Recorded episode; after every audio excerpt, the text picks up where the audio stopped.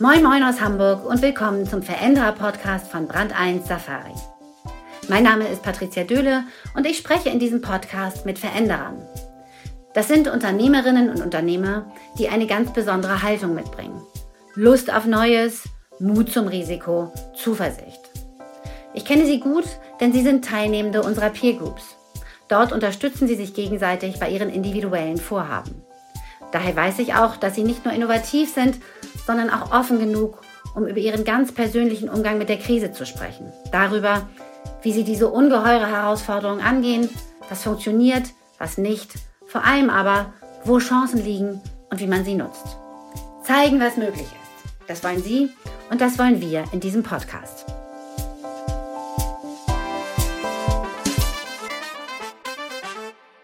Mein Gast ist heute Judith Muster. Sie ist Partnerin bei der Organisationsberatung Metaplan in Hamburg. Parallel forscht und lehrt sie im Bereich Organisationssoziologie an der Universität in Potsdam. Wie Innovation entsteht, wie man sie fördert und treibt, ist eine von Judiths Kernkompetenzen und mit diesem Wissen unterstützt sie ihre Kunden und die Teilnehmenden unserer Peer Groups. Aber wie treibt sie Innovation in ihrer eigenen Organisation voran? Wie reagiert eine Beratung auf die Krise? Und wie wird Corona die Innovationsarbeit in Unternehmen insgesamt verändern? Das sind alles Dinge, die Judith uns gleich berichten wird. Und äh, ich sage jetzt erstmal ganz herzlich willkommen, liebe Judith. Schön, dass du bei uns bist. Vielen Dank für die Einladung. Judith, du bist Expertin für Innovation. Deinen Kunden und auch unseren Peers hilfst du gemeinsam mit deinen Kollegen von Metaplan, Organisationen zu bauen, die klug auf Veränderungen reagieren. Wie reagiert denn jetzt eure eigene Organisation auf diese große Veränderung, die wir alle gerade erleben, also auf die Krise? Auch bei Metaplan, wahrscheinlich auch bei vielen anderen Beratungsunternehmen hat sich natürlich erstmal richtig viel verändert, weil ähm, Metaplan assoziiert man ja in erster Linie mit Packpapier und Tafeln und Workshops, die sehr intensiv, gerne über mehrere Tage andauern. Und natürlich arbeiten wir auch immer noch so. Natürlich arbeiten wir im internationalen Kontext auch schon länger remote, aber tatsächlich war auch bei uns sozusagen der Showdown fast aller Projekte im Endeffekt ein, ein Workshop, in dem man zusammen in einem Raum saß und nachgedacht hat. Und so mussten wir natürlich ähm, auch erstmal lernen, wie, wie bauen wir unsere Kundenprojekte jetzt anders, wenn es das nicht mehr gibt. Ne? Und ähm, wir haben da schon seit einigen Jahren mit Erfahrung, Interaktionen auch remote gut dramaturgisch vorzubereiten, weil wir gerade im internationalen Kontext natürlich nicht für, jedes, für jede Entscheidung, die getroffen werden muss, ähm, zehn oder fünf oder zwanzig Leute in einen Raum tun können und ähm, mit ihnen gemeinsam nachdenken können. Aber trotzdem war das natürlich ein Umdenken, dass man jetzt auch die größeren Entscheidungen, für die man ähm, sich viel Zeit nimmt, eben ähm, eher über mehrere Wochen oder Tage anstatt über zwei Tage oder anderthalb Tage sehr kompakt ähm, gemeinsam treffen muss und das in, in kleine Häppchen zerschneiden muss, was man sonst an zwei Tagen getan hat. Und auch für, für unsere Kunden ganz, haben sich ganz viele Dinge, Prioritäten verschoben. Also eine, für manche war es so eine Strategie, die man jetzt unbedingt entwickeln wollte, liegt erstmal auf Eis. Andere haben gesagt, wir machen jetzt das, was wir eigentlich die ganze Zeit in Ruhe tun wollen, in Ruhe. Also unsere Kundenprojekte haben sich einmal komplett auf den Kopf gestellt. Manche, mit manchen haben wir intensiver gearbeitet als gedacht und mit anderen weniger intensiv. Vieles hat sich verschoben und auch die Arbeit so für uns ähm, als Metaplaner hat sich verändert, weil wir, wir sind das sehr gewöhnt, zu zweit in einem Raum zu sitzen ähm, und gemeinsam zu denken. Wir arbeiten sowieso extrem kollaborativ ähm, und sehr selten in Einzelarbeit, sondern eher immer zu zweit im Diskurs, auch wenn wir für unseren Kunden arbeiten und der Kunde gar nicht dabei ist. Und dieses Miteinander im Raum sitzen, auch das äh, fand jetzt ja nicht mehr so viel statt. Das heißt, auch wir haben ähm, andere Arbeitsformen viel mehr remote gearbeitet, als wir das normalerweise tun würden. Also es war klar auch für uns eine große Veränderung. Mhm. Das heißt also auch, hat es bei, bei euch hat es einen Schub nochmal in Richtung Digitalisierung gegeben und in Richtung einfach ja, Remote-Formate noch viel selbstverständlicher im Alltag einzusetzen, als ihr das bisher getan habt. Genau. Und wir haben, ähm, wir, wir mussten auch ein bisschen spielerischer damit umgehen. Also wir haben Remote-Formate ähm, viel stär also stärker benutzt, um äh, kurze, kürzere Abstimmungen zu machen ähm, und auch haben wir gelernt, dass wir natürlich keine Workshops von zwei Tagen, zwei Tage lang remote veranstalten werden, ähm, sondern dass wir versuchen, ähm, eben über mehrere Tage in ein bis zwei Stunden Sessions ähm, Entscheidungen voranzutreiben, die wir sonst im Workshop-Format gemacht hätten, aber dass es jetzt im Gegensatz zu vorher dort mehr Elemente braucht. Also man braucht eben auch teilweise äh, Elemente, wo man sich erstmal kennenlernt oder erstmal einschwingt gemeinsam.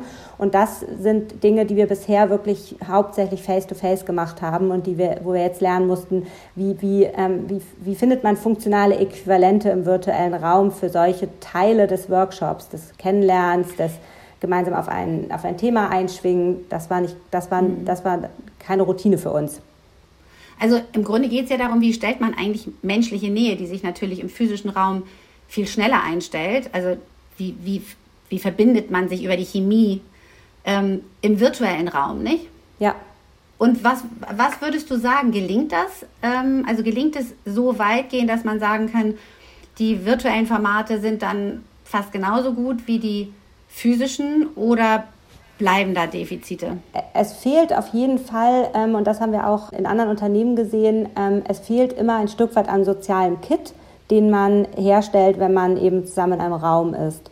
Und gleichzeitig entstehen, wenn man eben nicht versucht, Face-to-Face-Formate einfach nur online stattfinden zu lassen, sondern wenn man sich ein bisschen genauer Gedanken darüber macht, wie sich dann auch Dramaturgien und Abläufe und Sequenzen und Zeiten ändern, ähm, entstehen auch neue, neue Möglichkeiten. Also wir haben gelernt, dass wir zum Beispiel in einem Strategieprozess viel stärker an den Entscheidern dran waren über einen viel längeren Zeitraum, als hätte man sich mit ihnen zwei Tage eingeschlossen nachgedacht ähm, und, und dann die Strategieumsetzung sozusagen in die Organisation gegeben, weil wir quasi durch das Zerschneiden des Workshops über mehrere Tage, also es waren insgesamt über zweieinhalb Wochen, ähm, die, die, die Strategieumsetzung noch viel stärker parallel mit begleitet haben, gleichzeitig zur Strategieentwicklung. Also es, ähm, man hat die Möglichkeit, anders Entscheidungen herbeizuführen, als man das ähm, in einem zweitägigen Workshop machen könnte. Mhm, gut, das heißt also, es hat auch die neue Art zu arbeiten hat dann auch Vorteile.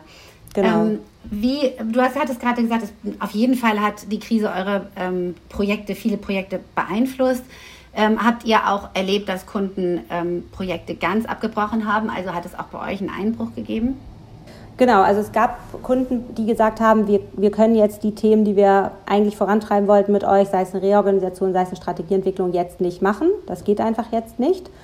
Und gleichzeitig gab es Kunden, die gesagt haben, die, auf, die sozusagen neu dazu kamen, gesagt haben, wir müssen jetzt genau das machen. Wir müssen jetzt Dinge verstehen, wir müssen die Zeit nutzen, ähm, wir müssen Veränderungen jetzt vorantreiben. Also es hat sich aber tatsächlich einmal ähm, eine Menge verändert auf einmal in sehr mhm. kurzer Zeit ähm, und fängt jetzt wieder an, sich zu stabilisieren. Es gibt jetzt auch Kunden, die gesagt haben, wir, wir, wir legen die Dinge auf Eis, die jetzt wieder anfangen und merken, okay, das dauert zu lange. Das sind nicht mal eben zwei Wochen, die wir nichts tun können, äh, sondern das kann noch dauern und deswegen müssen wir jetzt wieder anfangen zu arbeiten. Mhm.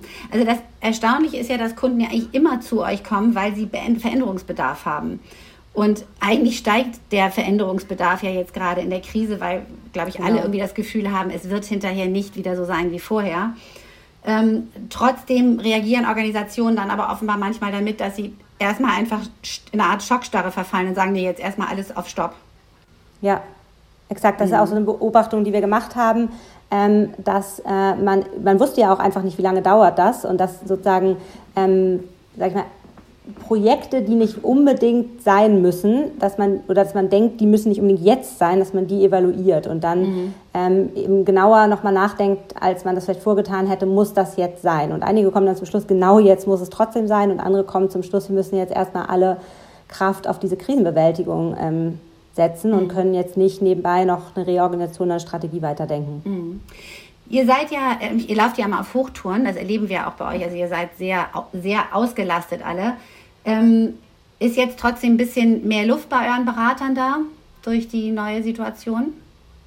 Die ihr, wo ihr vielleicht auch zum ersten Mal sagen müsstet, so, was machen wir jetzt? Irgendwie, es sind nicht mehr alle voll ausgelastet und wie, ähm, wie füllen wir diese Lücke?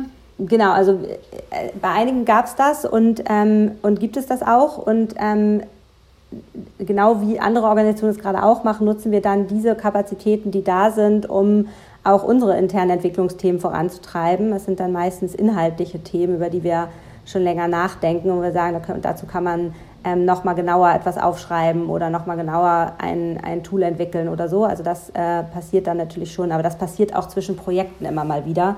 Mhm. Wenn man sehr intensiv im Kundenprojekt war und das aufhört, dann hat man immer mal wieder so ein kleines Gap. Mhm. Gott sei Dank. Was rät denn ein Berater für Organisationsentwicklung der eigenen Organisation, wenn sowas funktioniert, äh, wenn sowas passiert? Funktioniert das überhaupt, dass ihr euch selbst beratet? Naja, Beratungen sind ja Beratungen gegenüber meistens relativ resistent, ja. aber wir merken schon, dass wir einen erhöhten Abstimmungsbedarf gerade haben und dass, ähm, wie ich finde, ganz schöne Diskurse laufen bei uns intern, dass wir uns intensiver austauschen über zum Beispiel digitale Tools, also eigentlich über ich mal, kleinere, kleinere Arbeitswerkzeuge. Und das haben wir auch ähm, vielleicht lange nicht mehr getan, weil wir uns unsere Arbeitswerkzeuge relativ sicher waren und ähm, dieser Austausch, der bringt ganz viel ähm, Innovationskraft mit sich und ganz viel neues Denken über, wie könnte man dies machen, wie könnte man jenes machen, wie kann man nochmal Diskurse anders antriggern, als wir das vielleicht bisher gemacht haben. Und so glaube ich, dass ähm, wir uns alle im Moment ein bisschen gegenseitig beraten. Und das ist auch was, das wir in anderen Organisationen ähm, beobachten, dass, äh, dass Innovationen natürlich jetzt ein Stück weit schneller vorangehen und ähm, dass man auch Stimmen hört, die vielleicht äh, vorher gar nicht so laut da waren und die vielleicht im stillen Kämmerlein schon mal über was nachgedacht haben, aber die Zeit war noch nicht reif und für manches mhm. ist jetzt die Zeit reif und so habe ich das Gefühl, dass wir auch gerade ein Stück weit offener sind, uns gegenseitig zu beraten, als dass man vielleicht eine Beratung normalerweise ist. okay.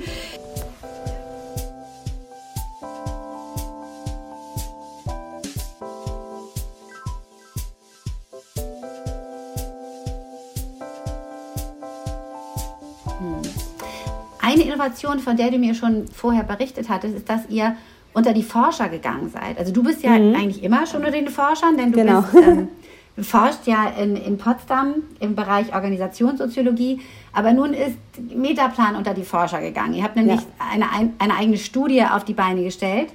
Ähm, und ich glaube, das äh, ist auch etwas, das jetzt eine Reaktion auf die Krise ein bisschen war, nicht?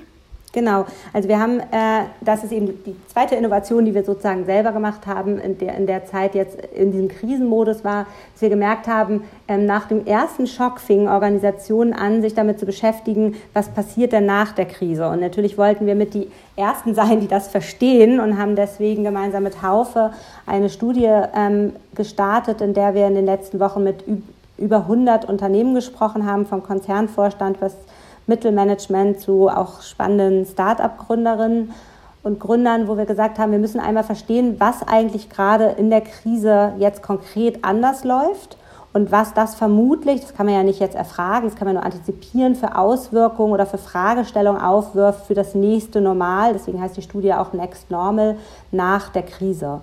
Und ähm, da haben wir ähm, viel mehr Zuspruch gehabt, als, mit, als wir gedacht hatten und viele Leute hatten Lust, sich da mit uns gemeinsam in den Diskurs zu begeben und so haben wir eben relativ umfangreich Gespräche geführt, die jetzt ausgewertet und sind gerade dabei sozusagen zu gucken, was sind denn so die Felder, auf denen man sich ähm, Frage stellen muss überhaupt. Mhm. Also das heißt, die Gesprächspartner hatten Lust zu reden. Also auch das ja. mal die erste Erfahrung. Ja. In der Krise sagen die Menschen, ja, ich möchte mich austauschen, ich möchte meine Erfahrung weitergeben, ich will hören, wie es anderen geht, wie sie anderes tun.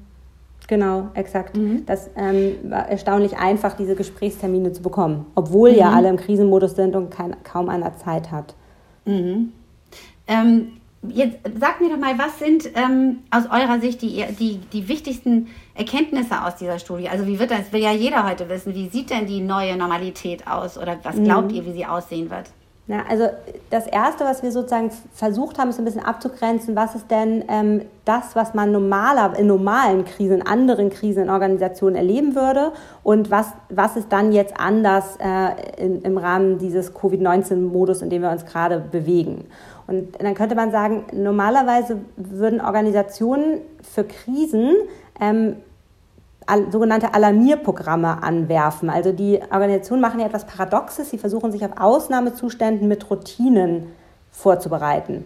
Also ja, das, das, ist tatsächlich paradox. Das heißt, man hat sozusagen ja. so, so, so äh, Feuerpläne ähm, oder Notfallpläne und wenn dann halt der entsprechende Auslöser, Feuer oder Wirtschaftskrise oder ähm, Lieferengpässe ausgelöst worden ist, dann läuft ein Programm los, eine Routine, wie man sich dazu verhält. So. Und wenn man solche Alarmierprogramme hat, wenn die gut funktionieren, dann können Organisationen auf Krisen besser reagieren oder können, denen eher, können eher parieren. So, ne? Und jetzt gibt es aber für diese Art von Krise, wie wir sie gerade vor uns haben, gar kaum Alarmierprogramme. Also es gab Organisationen, Ähm, die konnten ab dem ersten Tag einen Krisenstab einrichten, weil die hatten Alarmierprogramme für andere Situationen, die sie schnell umgebaut haben. Die konnten sozusagen eine, hatten eine Spur, in die sie wechseln konnten.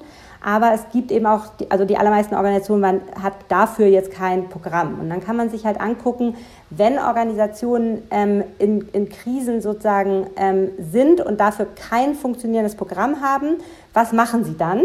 Und dann würde man sagen, dann suchen Sie die Umwelt, also die anderen Organisationen ab nach Best Practices und schauen sich an, was, äh, was die eigentlich tun. Ne? In der Soziologie nennt man das Isomorphie, also sie versuchen abzugucken, was die anderen machen. Mhm. Und das okay. Problem bei der, der derzeitigen Krise ist, dass man sich derzeit eigentlich nur gegenseitig beim Suchen zuschaut, ja, weil genau. keiner ja. ein Programm hat. Keiner hat einen Plan. Äh, genau, ja. keiner hat ein Programm und keiner hat einen Plan. Und dadurch geraten eben auch die Akteure in den Organisationen massiv unter Druck, weil sie halt quasi keine Fassaden haben, also keine keine Ready-Made-Lösungen, hinter die man sich verstecken kann und stellen kann und sagen, guck mal, so machen wir das übrigens und dann dahinter quasi mhm. im Krisenmodus alles abarbeiten können. Ähm, und, und das heißt, man, man operiert gerade extrem am offenen Herzen. Und mhm. ähm, das heißt sozusagen, diese erste, ähm, diese erste Diagnose, die wir mit dieser Studie sozusagen stellen konnten, ist, dass die Organisationen extrem unter Spannung geraten sind durch diese Krise, weil äh, Lösungen und Routinen auf diese Krise zu reagierten äh, fehlten. Und weil sich dann nämlich in solchen Krisen eben zeigt, wie stark waren zum Beispiel Organisationen vorher auf Effizienz getrimmt, also wie viel Slack, wie viel Puffer hatten die überhaupt, um jetzt äh, umgehen zu können mit der, mit der, mit der Enge, in die sie geraten, oder auch wie eng oder lose sind Prozesse gekoppelt gewesen. Also wie abhängig war man vorher schon von Lieferanten, von Kunden, von den eigenen Mitarbeitern und wie schlägt sich das, wie hart schlägt das jetzt in der Krise sich nieder? Oder wie gut war man vor der Krise schon darin, zentrale Entscheidungsstrukturen und dezentrale Entscheidungsstrukturen. Und in dieser Krise müssen ja ganz viele dezentrale Entscheidungen getroffen werden, weil zum Beispiel lokal unterschiedliche Bedingungen durch die Krise herrschen. Ähm, wie gut waren die darin, das auszubalancieren? Und das sind so, ähm, so, ja, so typische Spannungen, die ohnehin schon da sind und die jetzt in der Krise halt härter zuschlagen. Und in dieser Studie haben wir am Ende ähm, eben eine, eine zwei Hände, gute Hände voll Spannungsfelder ähm, eruiert, von denen wir sagen würden, das sind so die Spannungen, die die Krise jetzt charakterisieren. Und die eben werfen bestimmte Fragen auf in, der, in, Bezug auf das nächste Normal, mit denen man jetzt umgehen muss. Also mhm. zum Beispiel die, das, die, die Balance zwischen Zentralität und Dezentralität. Wie will man diese Spannung, die jetzt vielleicht schärfer hervortritt in der Krise, die war ja vorher schon da, aber die schärfer oder anders sich darstellt, wie will man die in Zukunft auflösen und wie will man die in Zukunft beantworten. Und da ist natürlich jetzt eine Chance da, ähm, sich diese Spannungen genauer anzugucken und organisationsgestalterisch daran zu gehen, sich die richtigen Fragen zu stellen und dann gute, gute Antworten zu finden, ähm, um auf das nächste Normal sich gut vorzubereiten.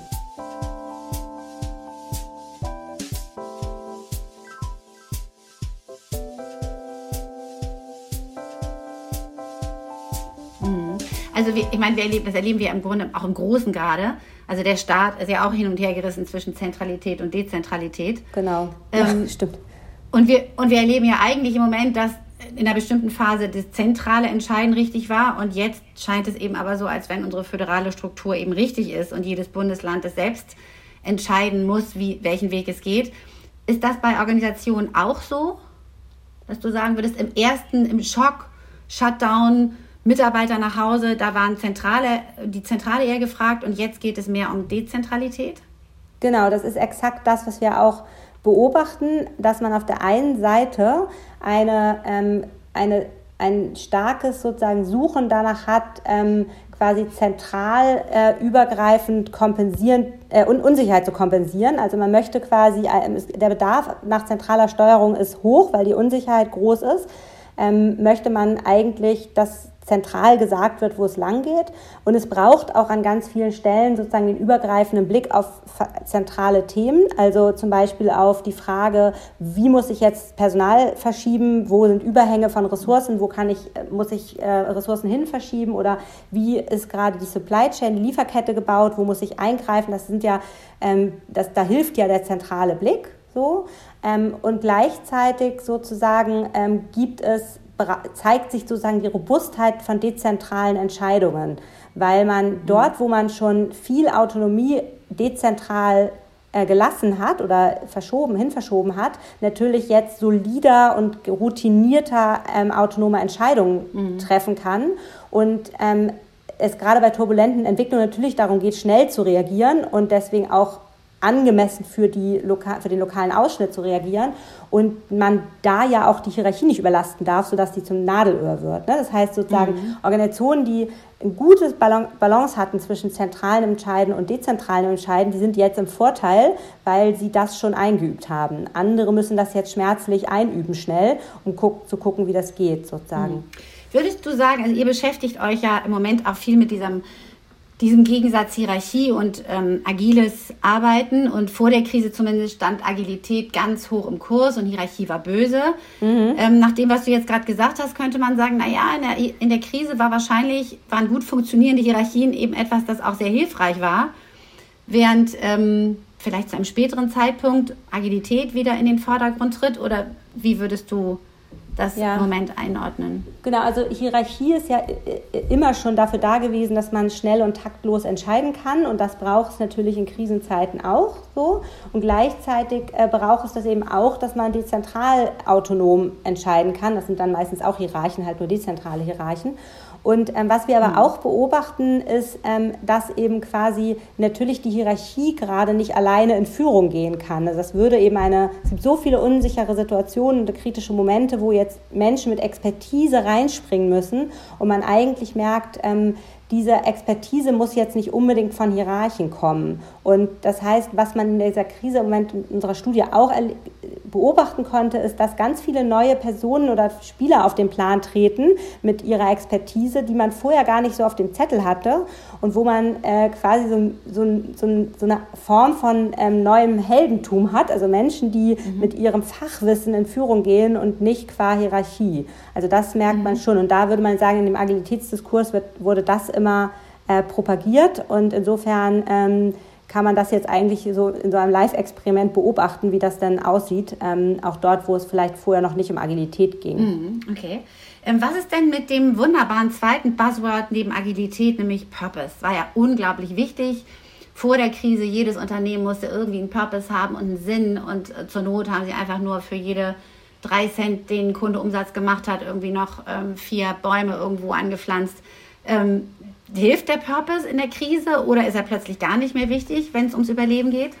Ja, also zu, beim Purpose muss man sagen, dass auf der einen Seite Purpose oder die, die Suche nach dem Sinn und Zweck der Unternehmung oder der Einheit immer noch wichtig ist, auch in der Krise, weil es, oder vielleicht sogar manchmal gerade in der Krise, weil natürlich ähm, es an Orientierung fehlt in so einer unsicheren Situation ähm, und man sich fragt, was ist eigentlich wirklich wichtig. Und darauf soll ja Purpose ähm, eine Antwort geben. So.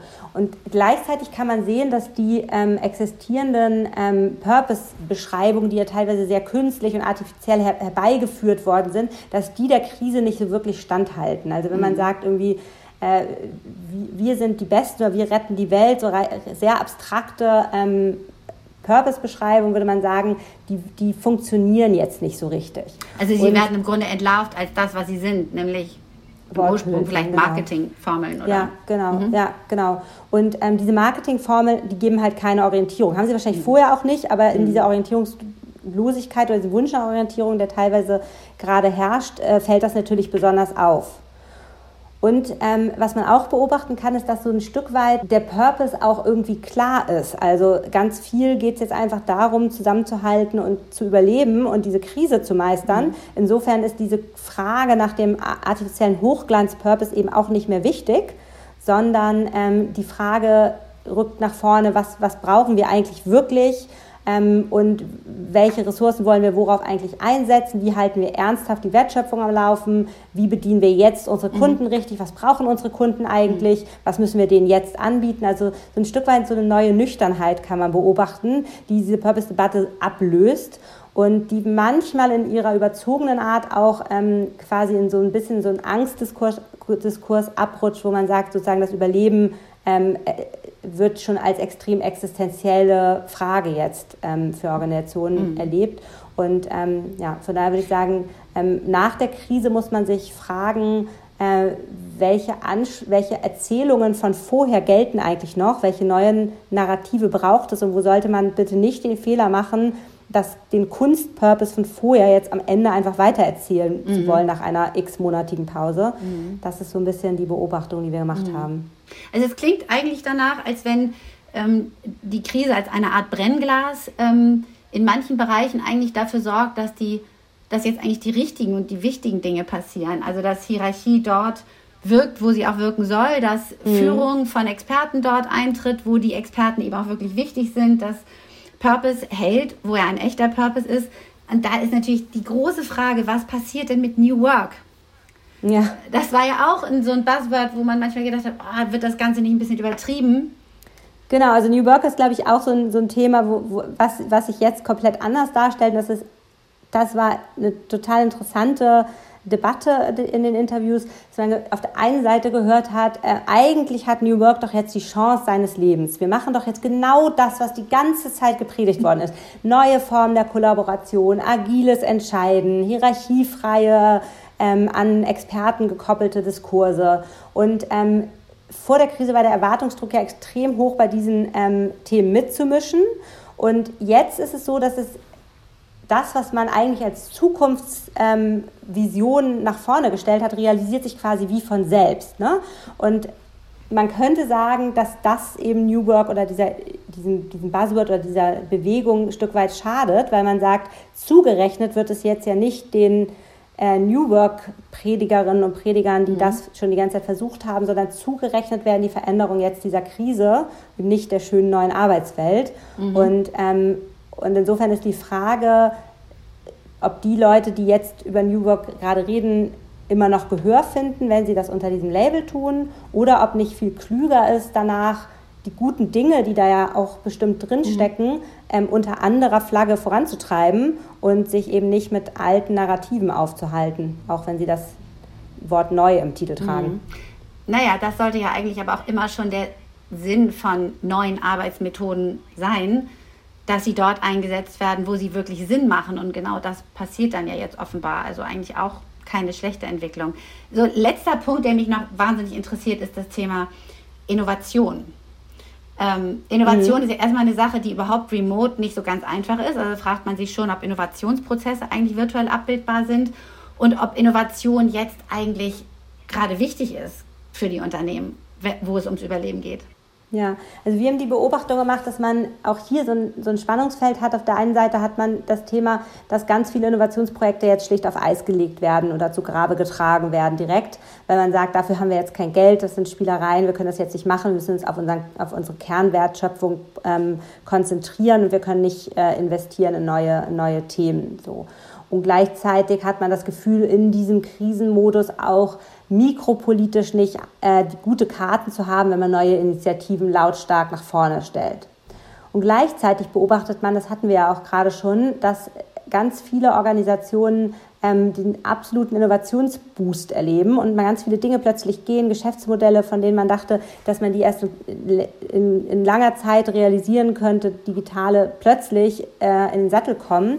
Und ähm, der, das Interessante ist, dass die Erzählung darum meistens nicht die von Innovation ist, weil Innovation ja auch an sich schon als Begriff einen Ausnahmezustand signalisiert, genau, und man irgendwie eigentlich das Gefühl hat, wenn, wenn man jetzt innerhalb dieser Krise auch noch einen on top setzt, dann geht das nicht. Und deswegen haben wir das, die Beobachtungen in der Studie gemacht, dass die Organisationen das jetzt einfach tun, ohne groß Aufsehens darum zu machen, Dinge nach vorne bringen und ähm, die eben nicht Innovation nennen, sondern einfach machen. Einfach machen, ja.